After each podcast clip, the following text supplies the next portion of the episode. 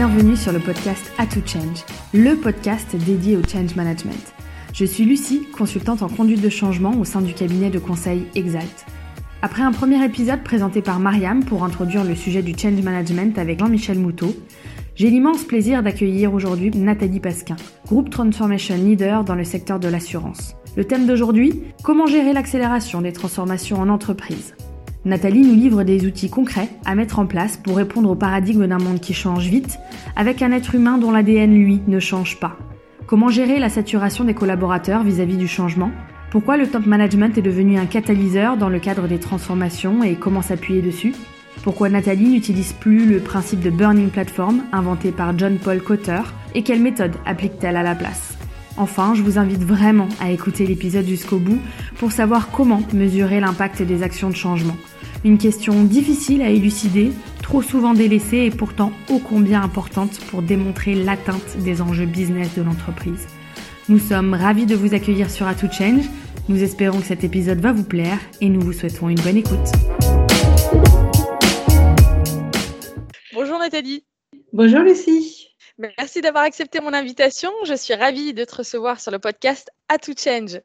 Également ravie euh, d'être ici et de partager avec les passionnés de la conduite de changement. Pour commencer, Nathalie, et pour les auditeurs qui ne te connaissent pas encore, euh, pourrais-tu te présenter ton parcours et tes activités actuelles? Oui, bien sûr. Je suis Nathalie Pasquin.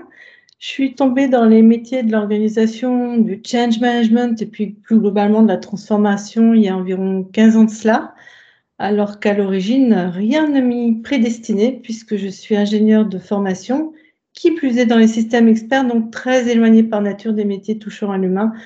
Donc mon parcours, grosso modo, il se divise en trois temps. Un temps en tant qu'ingénieur en système expert exercé principalement dans le domaine bancaire. Un temps en tant que master black belt, c'est-à-dire expert d'excellence opérationnelle exercé dans le domaine assurantiel. Et puis également le troisième temps en tant que partenaire de cabinet de conseil interne et de direction de programme de transformation complexe, également exercé au sein d'une société d'assurance. Et aujourd'hui, je travaille au niveau de la holding d'un leader en assurance et j'ai en charge la mise en place de la culture des données auprès de 54 pays et 160 000 collaborateurs. Wow, belle présentation. Et euh, sans tomber dans les clichés, la première chose qui me vient à l'esprit, c'est que quand on dit ingénieur, on a tendance à penser process, rationnel. Et quand on parle de change management, on a tendance plutôt à penser gestion de l'humain, des émotions, même si bien sûr ça ne se restreint pas à ça. Euh, en apparence, les deux donc pourraient paraître opposés. Quelle est ta vision là-dessus? bah, il est vrai que je suis un peu un oiseau, atypique hein, dans les métiers du change management parce que statistiquement, quand je regarde, peu de mes homologues viennent du monde de l'ingénierie, hein, très clairement, c'est un fait. Alors, il faut dire que nos études sont principalement centrées sur des matières abstraites, froides, et en tant qu'ingénieur, on a parfois tendance à minimiser l'impact d'un changement sur un collaborateur. Bon, il est vrai aussi que je constate avec les années qu'il y a une certaine myopie chez mes collègues venant de l'informatique ou de la data en entreprise qui ont parfois du mal à appréhender l'intérêt du change management aussi parce qu'il est parfois compliqué de démontrer mathématiquement son intérêt. Alors sincèrement, je pense pas qu'il y ait d'opposition, c'est plus une question d'intérêt, de démarche personnelle qu'autre chose. D'ailleurs, ça m'intéresserait de, savoir quels sont les arguments pour leur démontrer, même s'il n'y a pas d'argument mathématique et plus rationnel, que le change management a vraiment une, vocation d'exister, une importance pour l'entreprise. Alors, bizarrement, ma réponse, elle est mathématique vis-à-vis de ces populations. Euh, en fait, euh, moi, dans l'approche, et euh, peut-être on le verra plus tard, mais euh, j'ai découvert le change management et au départ, j'étais très surprise quand, quand j'ai lancé des projets. J'ai fait appel, comme beaucoup, à des consultants experts en change management. Et je dois dire, j'étais dubitative au début parce que la réponse de, des consultants était quasiment similaire quel que soit le projet. C'est-à-dire, je me disais, mais il suffit de faire du learning, de la communication, un peu de coaching, et puis tout ça, ça marche.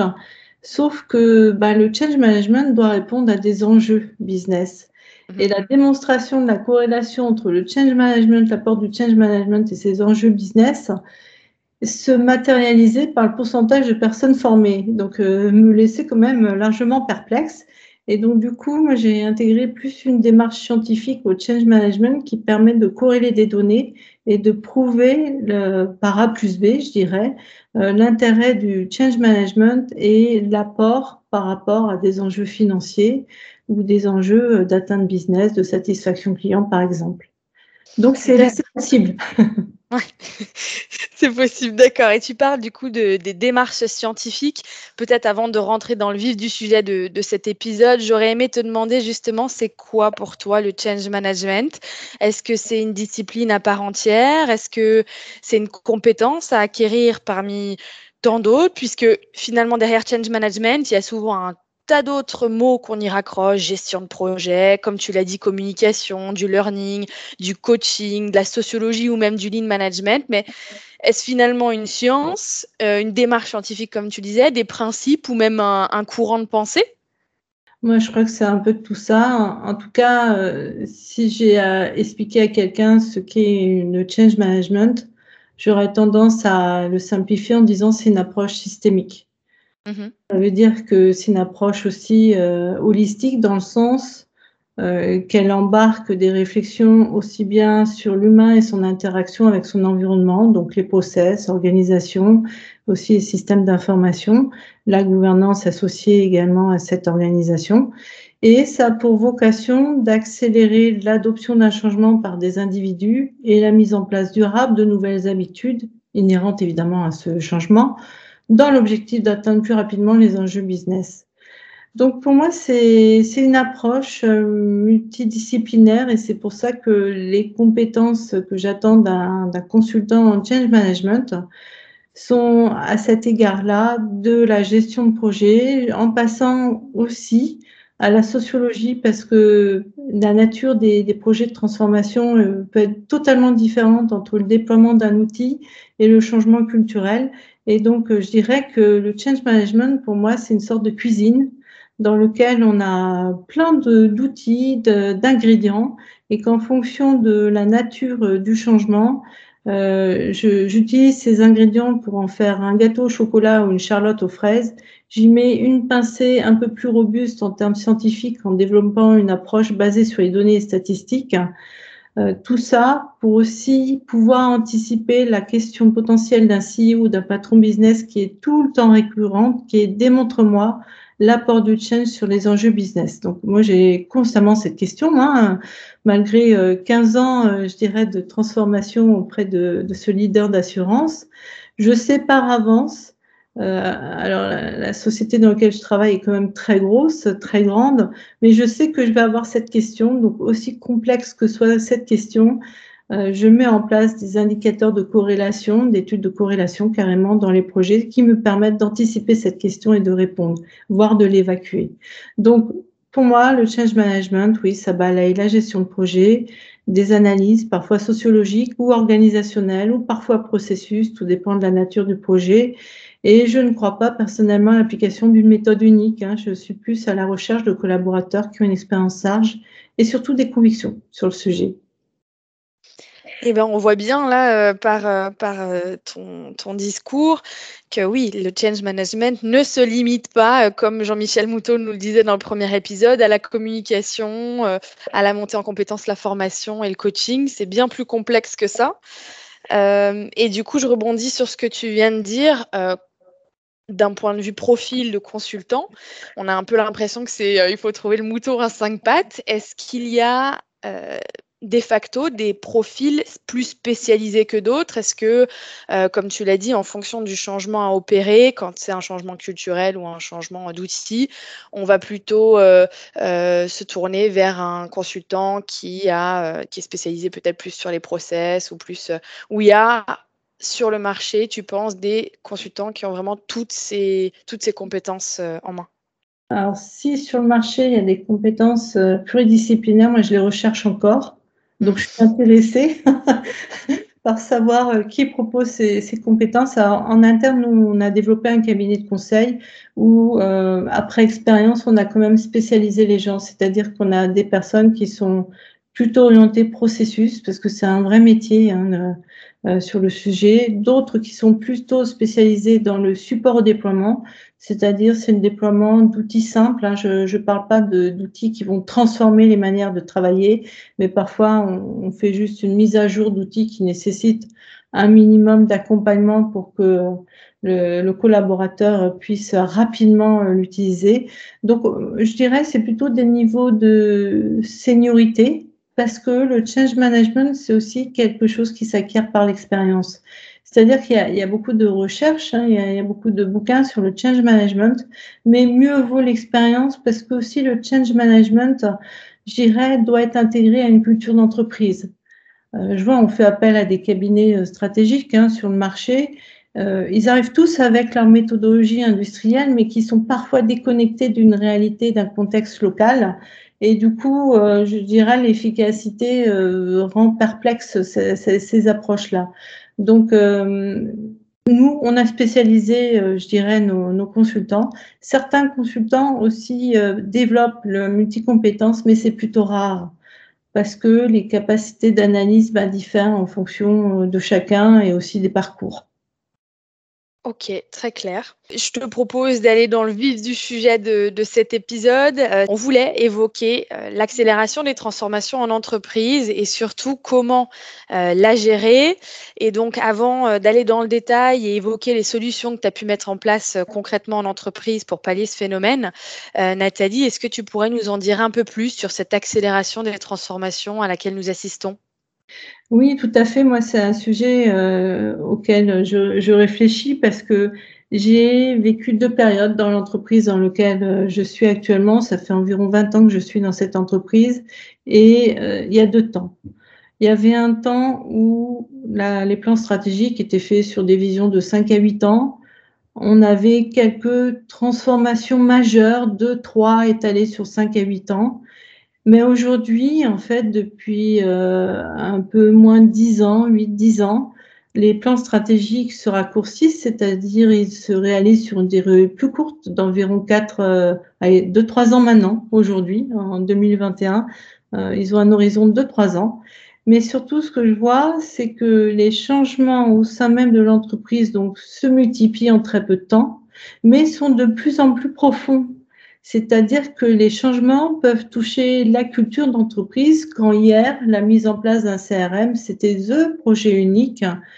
Et donc maintenant, on couple l'implémentation d'un CRM, couplé à l'excellence technique, couplé à l'orientation client, couplé à l'efficience, couplé à des changements organisationnels, ou couplé à des ajustements de culture, de valeur d'entreprise. Donc on empile les couches de changement et l'exigence vis-à-vis des managers et des collaborateurs augmente terriblement.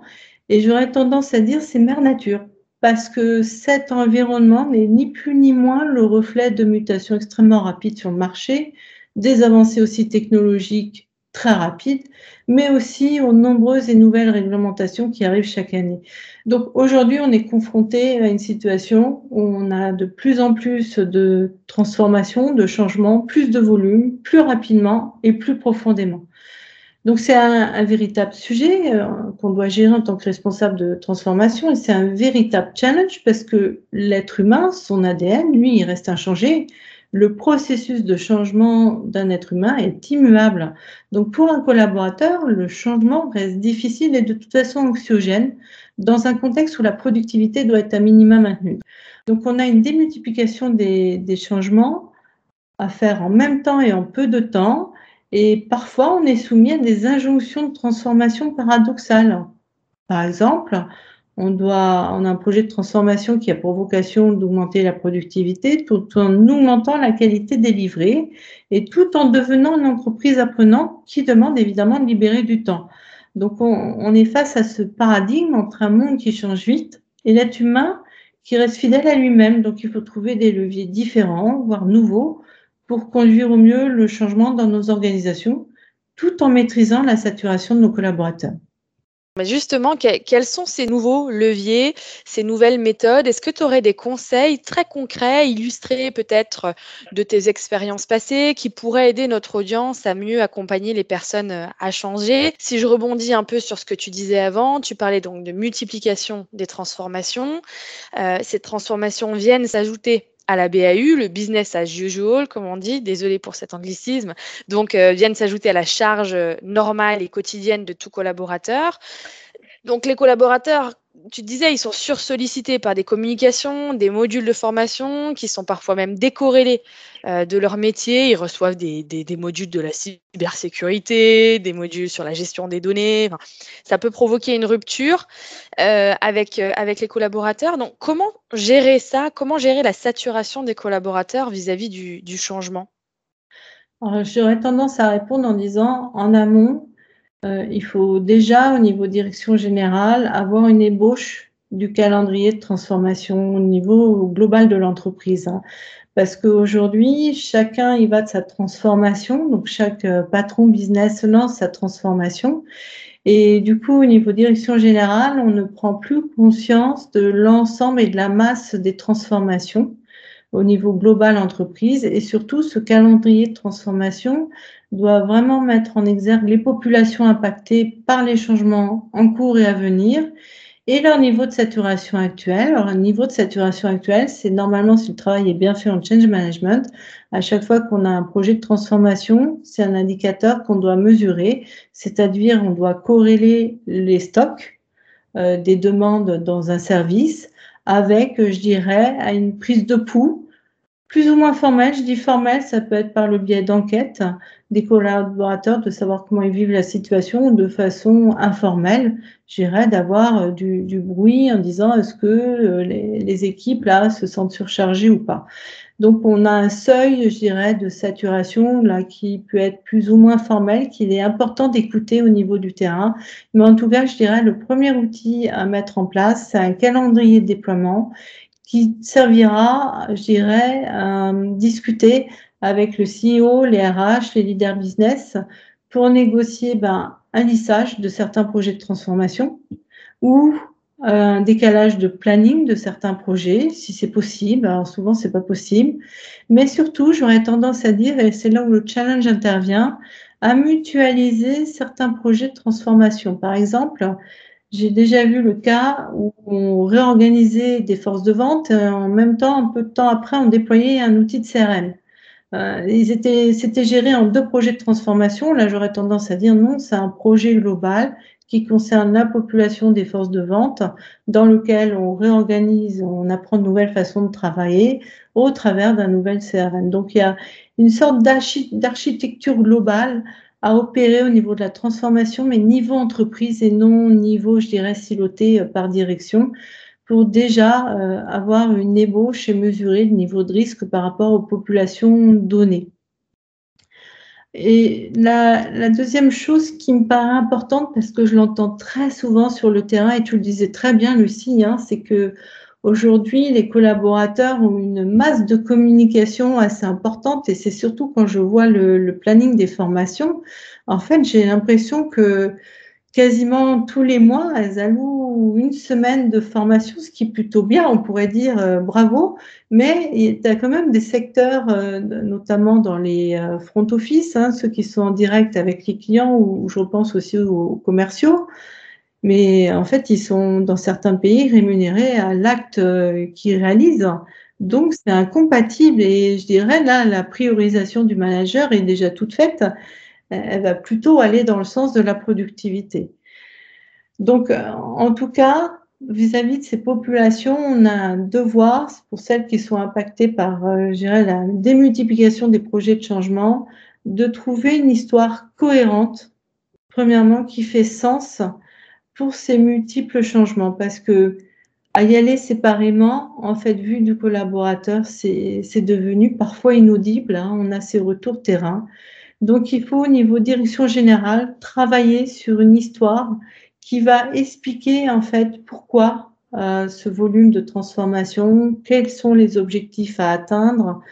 Le fameux What is in it for me aussi doit être très transparent parce que parfois, on a des projets pour être, euh, je dirais, un peu euh, from scratch, qui n'apportent pas vraiment de bénéfices vu du collaborateur. Ils en apportent vu de l'actionnaire, ils en apportent vu de la satisfaction client, mais proprement parlé, vu du collaborateur, toutes les transformations n'apportent pas un bénéfice et je pense que cette histoire qu'on doit raconter au niveau de la direction générale doit aussi préciser les bénéfices, pour qui, et être très clair sur le sujet. Oui, le What is in it for me, pour ceux qui nous écoutent et qui ne sont pas forcément familiers avec ce, principe-là, c'est vraiment d'expliquer euh, les bénéfices euh, d'un tel projet de transformation pour le collaborateur. Quel est l'intérêt pour lui de changer et de faire cet effort finalement euh, de changer de comportement vis-à-vis de cette nouvelle situation ou environnement? C'est bien ça? Exactement, oui. Mm. En fait, c'est l'un des principes fondateurs hein, du change management, c'est le collaborateur, après, j'irais, une préparation à la compréhension du changement, c'est sa motivation qui va jouer. Mm-hmm. S'il n'est pas motivé, en fait, il va subir le changement terriblement, il va faire sa formation, mais euh, quelle est la, j'irais, les success stories des formations? Pas évident, de toute façon, on ne mesure pas. Hein. On regarde pas, après une formation, la capacité du collaborateur à changer ses habitudes, puisque normalement, une formation est là pour qu'il apprenne quelque chose de nouveau, et donc il ajuste parfois certaines des procédures qu'il applique ou son mindset. Bon, bah, aujourd'hui, moi, quand je, mesure cet état de fait, euh, la formation, moi, je trouve que c'est un peu un gâchis financier c'est que la formation fonctionne uniquement si derrière on la pratique et qu'on laisse le temps de pratiquer. Mhm. Mais le What is in it for me, euh, il faut créer le désir hein, pour le collaborateur de, changer, surtout quand il y a concurrence de multi-projets de changement. Et je rebondis sur ce que tu disais un peu plus tôt. Tu disais qu'il fallait écouter le terrain euh, justement pour essayer de mesurer cette saturation vis-à-vis du changement, euh, recenser les transformations en cours et, les populations impactées. On travaille de plus en plus à distance. Comment on fait pour écouter euh, ce pouls, comme tu disais, à distance? Alors ce pouls, il n'est pas si compliqué quand même à, je dirais, à mesurer dans le sens où même si on est à distance, rien n'empêche de contacter les collaborateurs. Moi, je trouve que le métier de change management, c'est un métier très terrain. Et donc, c'est surtout pas travailler dans une bulle. Et donc, même le directeur de programme ou le responsable de transfo doit connaître les collaborateurs, mais uniquement sur les grosses transformations. Là, je parle des transformations majeures pilotées par les comités exécutifs. Euh, il faut se permettre d'aller sur le terrain et si on peut pas, quand on est à distance, ben, de contacter avec l'accord du manager des collaborateurs pour les interviewer tout simplement. C'est quelque chose qu'on a déjà mis en place, qu'on a déjà testé et généralement ça passe très très bien parce que le collaborateur se sent valorisé par la prise en compte en fait de questions et de son état par rapport à ces questions. Donc ça fonctionne très bien, que ce soit à distance ou sur le terrain, il n'y a pas de souci. D'accord. Et admettons qu'on ait un, projet de transformation euh, dont l'objectif est d'augmenter la productivité et un autre projet en parallèle euh, a un objectif d'augmenter la qualité délivrée. Comment on gère ce paradoxe vis-à-vis des collaborateurs qui vont recevoir finalement deux messages opposés en même temps? Alors c'est une très bonne question parce que c'est, ce sont des projets assez communs qu'on vit régulièrement, en, tout cas dans l'entreprise dans laquelle je travaille, où l'enjeu est à la fois d'augmenter la productivité, mais aussi d'augmenter, par exemple, la qualité perçue par le client. Alors souvent, la, première réaction des, des, managers ou des collaborateurs est de nous dire ben, c'est incompatible. C'est incompatible parce que la productivité, moi, je dois aller vite et la qualité, ça prend du temps. Mais néanmoins, Là aussi, je dirais, il faut construire une histoire cohérente vis-à-vis du collaborateur parce que, en fait, en réalité, la productivité ne s'oppose pas à la qualité. Si les processus sont efficients, si les systèmes d'information sont performants et que les personnes sont engagées, bien formées, tout dépend du contexte. La productivité la qualité qui va dans le sens de l'orientation client, c'est pour le bénéfice du client et ça, c'est la proposition de valeur que j'aurais tendance à faire parce que généralement, ces questions-là concernent davantage les, les front office. Hein. Et quand on parle client, ce sont des gens passionnés par le client, donc ils, comprennent la cause. Par contre, je dirais l'enjeu euh, au niveau de, du chef de projet en conduite de changement, du responsable de transfo, c'est de s'assurer qu'au niveau comité exécutif, ces deux transformations qui parfois sont, sont gérées séparément, doivent être gérés de manière cohérente et globale au niveau de la communication et surtout vérifier que les leviers seront mis en place pour que le collaborateur puisse exercer son travail dans les meilleures conditions possibles. Parce que c'est sûr, Si on demande à un collaborateur de gérer plus de dossiers par jour d'un côté et que de l'autre côté, les systèmes d'information ont une disponibilité réduite, mais là, on va tout simplement au clash social.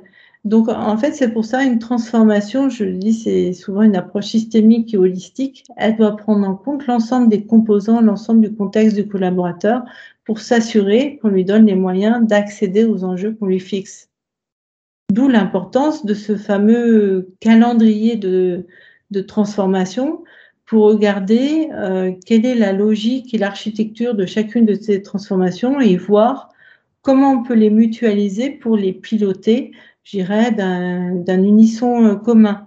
Alors, ce que je vois aussi, euh, d'un point de vue concret, c'est plutôt une réflexion organisationnelle autour de la conduite de changement. Euh, je connais des organisations qui ne possèdent pas de responsable de transformation. Donc, dans ce cas-là, le risque est que chaque directeur de transfo ou chef de projet, hein, change management, gère son projet un peu dans son coin, avec des risques de dissonance vis-à-vis des collaborateurs, et puis une probabilité néanmoins, euh, oui, de ne pas atteindre les enjeux convenus, parce que j'ai déjà vu dans ces organisations-là des batailles, tout simplement, entre les projets de transformation de qui sera le plus visible. Mhm. Donc, euh, il y a une prise de conscience à un certain moment de la direction générale pour qu'il y ait un relais et j'irais une, mise en place euh, non concurrentielle des projets de transformation, mais plutôt d'une logique globale d'entreprise. Oui, parce que finalement, seule la direction générale est en capacité d'avoir cette vision non silotée dont tu parlais tout à l'heure euh, pour pouvoir mettre à place ce fameux calendrier euh, des transformations et pouvoir faire les ponts entre les différents programmes de transformation en cours ou, à venir. Exactement, tout dépend des organisations, mais dans ce que je vois la plupart du temps, c'est au niveau RH aussi, ils ont cette euh, vision 360 et aussi niveau direction générale, très clairement, oui. Mmh et donc là, on, arrive à un, niveau hiérarchique assez haut finalement dans l'entreprise. On, parle souvent de top management. C'est vrai que dans la littérature hein, de, change management, on entend souvent parler du rôle clé des managers, des sponsors dans un projet, euh, que le middle manager doit gérer, communiquer, mettre en œuvre les changements. Donc ils sont très sollicités, il manque parfois de temps. Et est-ce que selon toi, il faut trouver d'autres relais et est-ce que ces relais ne seraient pas le, top management? Alors c'est vrai que quand j'ai démarré le change management, j'ai à peu près lu euh, ce qui existait ou les travaux de recherche et souvent on dit c'est le middle management, les collaborateurs. Mais aujourd'hui, le middle management, en fait, c'est un hot dog, hein, c'est la saucisse du sandwich. Il, est fatigué, hein, il est un peu usé, parce que, comme tu le disais tout à l'heure, il a sa BAU, c'est-à-dire euh, il a ses opérations courantes et des objectifs dessus, mais en plus, on demande de lui d'être le vecteur des transformations que l'entreprise engage. Ce qui est très compliqué comme rôle. Hein. J'ai la chance de travailler dans un environnement multiculturel et après plusieurs années passées dans cet environnement international, il y a quand même que quelque chose que j'ai vu, quelle que soit la culture locale, c'est que le top management est un véritable catalyseur, c'est un véritable rôle modèle dans le cadre des transformations, en particulier des transformations complexes comme, comme des transformations culturelles. Alors, le top management, ce que j'appelle le top management, ce sont les CEO, c'est N-1, parfois les N-2 pour les grosses structures.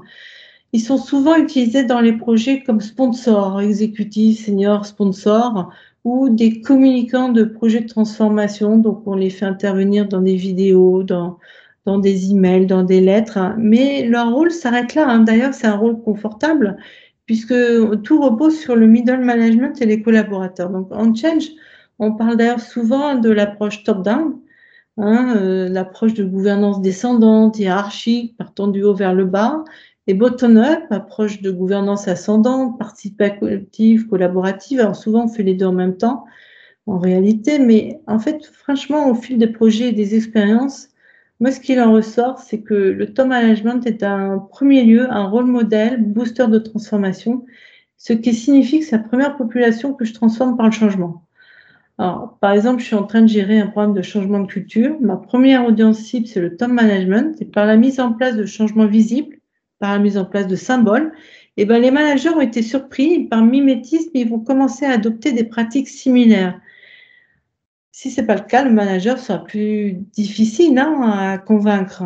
Donc, j'ai comparé, j'ai fait des expériences, des modèles de déploiement différents sur un même pays et vraiment les résultats sont spectaculaires. Le time management, pour moi, ne doit pas être seulement un catalyseur de communication, c'est un rôle modèle qui donne exemple pour l'ensemble des collaborateurs. C'est certainement très basique ce que je dis, mais néanmoins, c'est vrai que moi, dans les gros projets de transformation, j'implique systématiquement le CEO et ce qu'on appelle les ex-com members, donc les N-1 du CEO c'est peut-être basique, mais c'est souvent oublié. Et donc, si je comprends bien, tu inclus euh, le top management assez rapidement. Est-ce que ça veut dire que tu vas les former à la fois au changement qui va être opéré et à la fois à des basiques du change management où ce n'est pas nécessaire?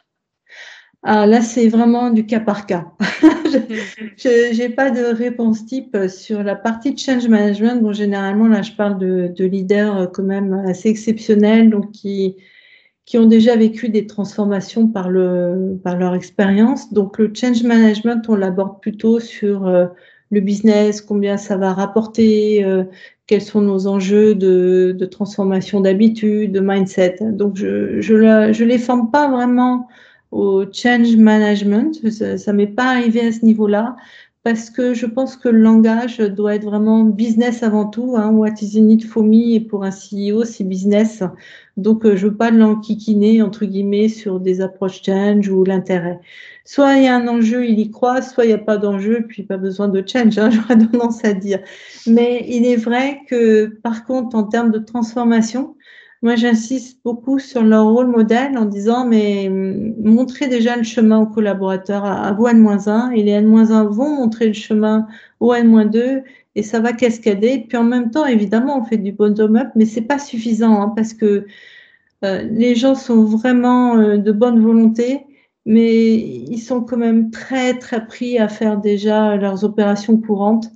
Donc oui pour l'entreprise apprenante, oui pour faire du bottom-up, mais dans la réalité, euh, moi je, connais des pays où, je le répète, hein, les gens sont rémunérés euh, à, la, demande traitée. Euh, bah là, ça ne fonctionne pas, hein, puisqu'ils vont prioriser. Donc je suis plutôt sur l'authenticité du, du, leader, du change, enfin du manager, tout simplement, qui va avoir des répercussions, je dirais, sur sur l'ensemble de la chaîne hiérarchique. Oui, parce que finalement, c'est humain. Hein. On, regarde ce que les autres autour de nous font. Est-ce qu'ils y vont? Est-ce qu'eux aussi font cet effort avant euh, euh, de, de, plonger aussi dans, dans, le changement? Donc, sans parler forcément d'exemplarité, j'aime bien le mot que tu emploies, d'authenticité. Est-ce qu'il est inspire finalement euh, au changement? Est-ce qu'il inspire ses équipes à également euh, procéder au changement. Et juste avant de, rebondir là-dessus, j'avais juste une question peut-être qui permettra d'éclairer un peu plus nos propos euh, envers notre audience. Est-ce que tu pourrais expliquer un, changement d'outil On comprend bien qu'on passe euh, d'un outil comptable à un autre pour inclure d'autres fonctionnalités, pour aller plus rapidement dans les opérations, gagner en productivité? Ça, on arrive bien à, je pense, à, à visualiser. Un changement culturel, tu parlais de changement d'état d'esprit. Concrètement, ça peut être quoi comme euh, transformation dans les entreprises? Je vais parler du, projet de transformation euh, dont je m'occupe actuellement, par exemple, euh, avec le Data Driven Company, donc le Big Data. Hein, c'est quelque chose qui est arrivé dans les années 2010, surtout par le vent de l'Amérique du Nord, où avec l'analyse des données, la corrélation des données, les entreprises, certaines entreprises américaines ont dégagé des bénéfices insolents. Donc le big data a gagné l'Europe pareil dans les années 2012-2013 et quasiment tous les, les, grands CEO des grosses sociétés en Europe se sont lancés dans l'affaire du big data, c'est-à-dire mettre en place ce big data, il y a trois fondations. Il y a des fondations technologiques, donc mettre en place ces bons systèmes d'information. Il y a une fondation organisationnelle, c'est-à-dire mettre en place des experts de la donnée. Mais il y a une chose qui est clé, qui est souvent l'oubliée d'ailleurs du big data, en tout cas en Europe, aux États-Unis, ils le maîtrisent bien, c'est instaurer une culture de la donnée. C'est-à-dire que cette culture de la donnée et les bénéfices qu'on pourra engendrer grâce au big data ne pourra s'opérer que si on manque la capacité de nos collaborateurs à développer un esprit analytique pour résoudre des problèmes business, par exemple, grâce à la donnée et non sur une opinion, prendre des bonnes décisions également pour les mêmes raisons, grâce à la donnée et non sur une perception ou une opinion, ce qui parfois est le cas, euh, faire attention à la qualité de la donnée. Donc, faire attention à la qualité de la donnée, ça veut dire y prendre soin, ça veut dire changer ses habitudes, ça veut dire euh, vérifier si la qualité est correcte, en tout cas se poser la question. On a des clients qui ont euh, tous le même âge dans certains pays, donc on peut se poser la question, c'est quand même très bizarre. Mais si le collaborateur corrige pas les dates de naissance, c'est que c'est encore plus bizarre, je dirais, de rien faire. Donc voilà, c'est l'enjeu culturel en fait, c'est la mise en place de nouvelles routines. Alors, il ne faut pas confondre dans ce cadre de ce projet où c'est une culture de la donnée. Il y a la culture de l'entreprise qui sont les valeurs intrinsèques de l'entreprise qu'on ne changera pas.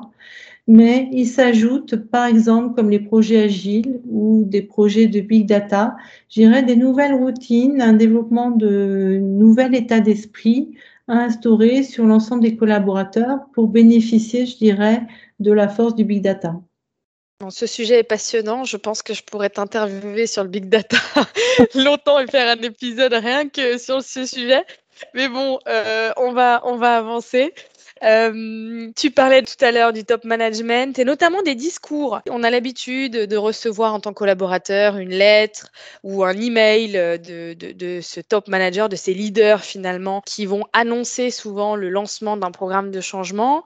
Cotter en avait parlé d'ailleurs avec son principe de burning platform. Est-ce que tu pourrais déjà nous, rappeler en, quelques mots qu'est-ce que c'est ce, ce principe et est-ce que c'est toujours d'actualité?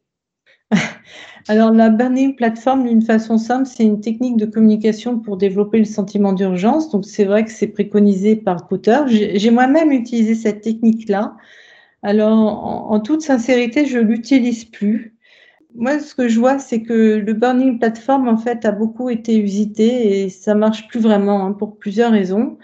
Un, c'est que le sentiment d'urgence qui frôle parfois le sentiment de la peur hein, dans un contexte ne s'est pas révélé aux yeux des collaborateurs car le contexte global parfois rabat les cartes tout simplement.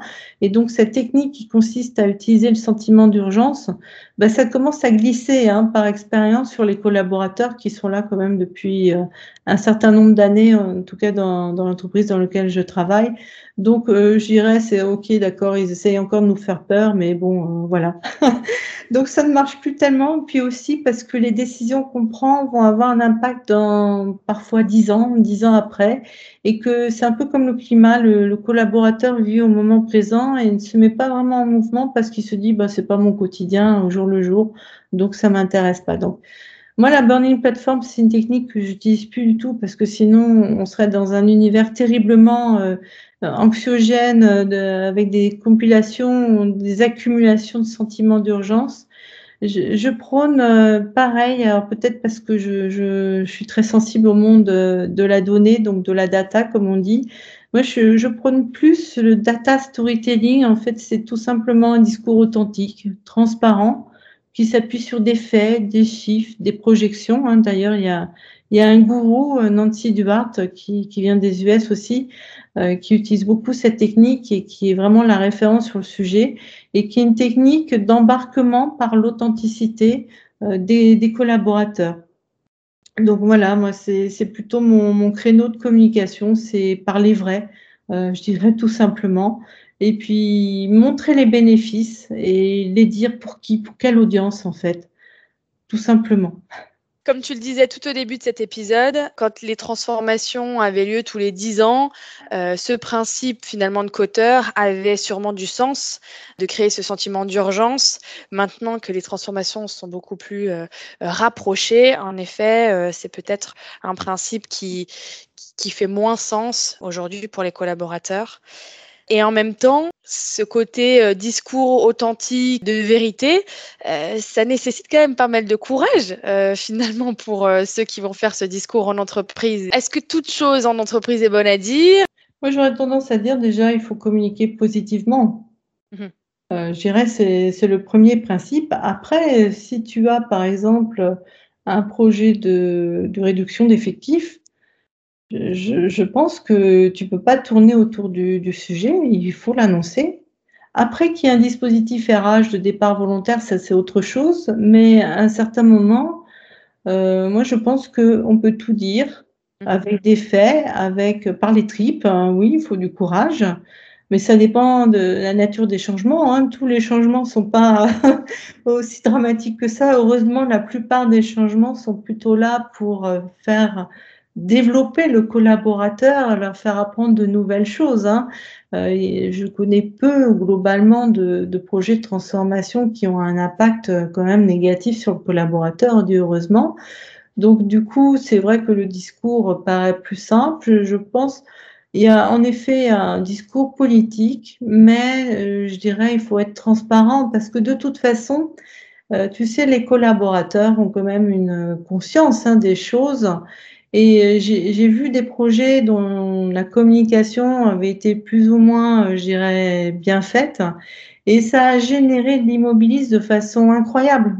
Donc non, non, moi je, suis plutôt sur euh, expliquer les impacts, vis-à-vis des audiences concernées par la transformation et encore s'appuyer sur expliquer le pourquoi. Je crois ce qui parfois manque dans les projets de transformation, c'est d'insister régulièrement sur pourquoi on fait ça.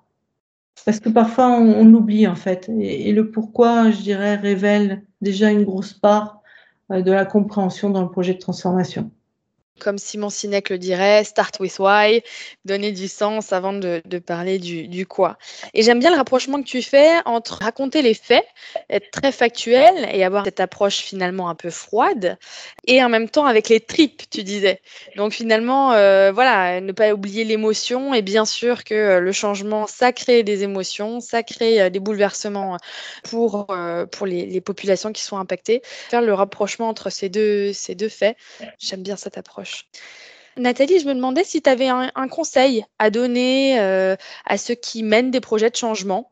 Les professionnels de la conduite de changement, ça vaut combien il est important de faire de la conduite de changement. Donc, c'est un facteur clé de succès de l'atteinte des enjeux business et nous en sommes tous convaincus, mais parfois, notre environnement ne l'est pas. Donc, mon conseil est de professionnaliser la partie financière et mesurer notre activité et de faire des corrélations, j'irais, entre une action de changement, et peut-être de l'évitement de coûts, l'optimisation, pour faire en sorte de bâtir au fil du temps un argumentaire fort vis-à-vis des seniors exécutifs. Et puis, euh, voilà, le consultant de change doit développer aussi sa capacité à calculer le retour sur investissement de ses actions, choses qui sont rarement faites, mais très largement demandées. Et finalement, c'est pas évident de mesurer la, la corrélation entre les actions qu'on fait et les bénéfices, le retour sur investissement quand on, parle d'actions de, communication ou même de formation, de mesurer à quel point le collaborateur a compris, intégré et va appliquer euh, les choses qu'on lui a expliquées. C'est pas évident. Comment on fait? Non, c'est pas du tout évident et c'est quelque chose qui se prévoit quasiment au lancement du projet. C'est-à-dire que le chantier monitoring KPI est un chantier à part entière de la conduite de changement. Il est souvent, j'aurais tendance à dire, je sais pas s'il est bâclé ou sous-estimé. Je retrouvais toujours les mêmes KPI en conduite de changement, pourcentage de personnes formées, euh, pourcentage euh, d'utilisateurs euh, dont on a déployé tel outil, mais c'est largement pas suffisant. Donc déjà, ce monitoring, et ces KPI se conçoivent euh, le plus tôt possible. Et les corrélations, c'est, il faut bien comprendre l'impact du changement. Je dirais, c'est la clé. Hein. C'est dès qu'on a un changement, il faut faire une analyse d'impact. Souvent, enfin très souvent, ça touche les processus, ça touche parfois l'organisation, ça peut toucher les systèmes d'information, mais c'est toujours, enfin j'ai rarement vu un, un projet de changement qui dégradait une situation, c'est toujours dans un sens d'optimisation et d'efficience. Donc ça veut dire qu'il faut mettre des sondes à ces niveaux-là. Et puis surtout, ben, il faut les implémenter, mesurer. Si ça marche pas, euh, en effet, la corrélation, elle est multifactorielle, hein, mais j'aurais tendance à dire, il faut aussi négocier avec la direction financière de la robustesse de ces KPI, de la façon de mesurer. Mais en tout cas, il faut mesurer quelque chose parce que c'est une question récurrente que j'ai régulièrement sur, euh, sur des projets de conduite de changement. Voilà, le business case, il est vraiment clé. Et là, si vous parlez avec des CEO et des seniors exécutifs, leur préoccupation est avant tout financière. Et dans ce cas-là, est-ce que euh, dans tes KPI de change management, on va retrouver des KPI business qui vont évoluer en fonction de l'évolution du programme de changement? Alors ça, c'est une question super intéressante parce que pour moi, la conduite de changement, en fait, permet d'accélérer l'atteinte des enjeux business, mais en fait, ils sont rarement mesurés, les enjeux business, alors que c'est la vocation du change management. Donc, le premier KPI que je demande aux consultants de mettre en place, c'est la mesure de ces enjeux business. Donc, évidemment, alors parfois, on pas faire, je dirais, placebo pour euh, vérifier que la conduite de changement euh, voilà, amène les, bénéfices, mais je dirais que la satisfaction aussi des collaborateurs d'avoir été accompagnés euh, fait que, euh, je dirais, c'est un argument fort. Mais néanmoins, j'ai une petite anecdote. J'ai un pays qui a développé toujours dans, dans le big data un outil qui permet d'accéder aux données et de les partager facilement. On dit que c'est le self-service BI. Donc, il y avait eu un déploiement à plusieurs millions d'euros. Hein, et puis, euh, ben, l'usage de cet outil n'était pas mesuré. Mais un jour, il y a eu ben, juste un diagnostic et en fait, l'outil n'était pas utilisé, quasiment pas utilisé. Alors, pourtant, il y avait eu du learning, de la communication. Euh, donc, on a analysé pourquoi. Hein. En fait, il y avait des vrais freins, des vraies résistances qui faisaient que l'outil n'était pas utilisé. Donc, on les a déminés. Mais voilà un exemple euh, de, de, gains de change management. On avait dépensé plusieurs millions pour déployer un outil inutilisé. Avec le change management, on a pu libérer euh, du temps à un certain type de population pour qu'ils se consacrent davantage aux clients et non à la mise en place de tableaux de bord. Donc voilà, typiquement aussi ces retours d'expérience, il faut les conserver parce que ça fait partie d'un discours plus global de démonstration de l'apport du change. L'interview arrive à sa fin. Merci beaucoup Nathalie pour tous ces conseils. Est-ce qu'on finirait par peut-être une ressource clé pour toi sur, euh, sur la thématique du change management que tu conseillerais à notre audience? Ça peut être une formation, euh, un livre ou une vidéo que tu as, que tu as vu à recommander? Oui, bien sûr. Alors, juste un petit mot sur les formations. Moi, je, comme je le disais, je je suis pas euh, voilà limitée à un seul type de courant de pensée sur euh, le change management. Je pense qu'il faut faire le maximum de formations possibles. Euh, toutes sont intéressantes. Par contre, moi, j'ai un livre que j'adore. C'était l'un de mes premiers livres en conduite de changement. Ça s'appelle Conduite de changement, concept clé, 60 ans de pratique héritée des auteurs fondateurs où c'est une synthèse, je dirais, des différents courants de pensée d'une façon neutre. Et donc, ça permet quand même de, de faire du pick and choose sur des choses, de les tester. Voilà, une édition du No, très bon livre. Après, c'est vrai que moi, je trouve sur la conduite de changement, il faut élargir son champ d'investigation. Donc, j'ai j'ai peut-être deux autres livres à conseiller. Mhm. J'aime beaucoup les livres. Donc, il y a Système 1, Système 2, les deux vitesses de pensée chez Flammarion, qui, qui je trouve est un, un, livre remarquable sur notre façon de penser et ça permet également sur la communication en change management de faire une communication éclairée en fonction des biais cognitifs que les personnes peuvent avoir. Donc ça, voilà, ça alimente, ça nourrit une partie de la réflexion sur le change management puisque la communication en fait partie. Et puis un dernier livre adoré par Bill Gates. Alors je sais pas si c'est une référence, mais c'est Factfulness de Hans Rosling. Euh, c'est comme penser clairement, ça s'apprend. C'est un livre qui est plus sur euh, comment euh, la manipulation autour de la donnée et comme quoi on peut présenter en fonction des données des, des scénarios totalement différents. Là, ça, ça relate de la santé du monde. Est-ce que le monde va bien ou va mal? En fait, euh, il y a une démonstration scientifique qui montre que le monde va en fait de mieux en mieux alors que quand on interviewe les gens, les gens pensent que ça va de pire en pire. Donc voilà, ça éclaire aussi, là aussi, sur la façon de raconter une histoire de façon transparente, éclairée, et ça explique les, concepts pour y arriver. Voilà mes trois livres que je recommanderais. Eh ben, merci beaucoup pour ce partage, Nathalie. Merci beaucoup d'avoir pris le temps de, répondre à, tout cela, de nous avoir éclairé sur le change management. Et puis, ben, j'espère à bientôt. Écoute, euh, merci beaucoup Lucie. Moi, j'étais ravie de participer à ce podcast. Donc, euh, à bientôt aussi, j'espère. Au revoir Nathalie. Au revoir. L'épisode touche à sa fin. Un grand merci pour votre écoute. Nous espérons qu'il vous a plu et qu'il a pu vous donner quelques clés concrètes pour faire du changement un atout dans votre manche. Si vous avez apprécié, n'hésitez pas à nous soutenir en vous abonnant, en le partageant autour de vous et en lui donnant une note de 5 étoiles sur Apple Podcast.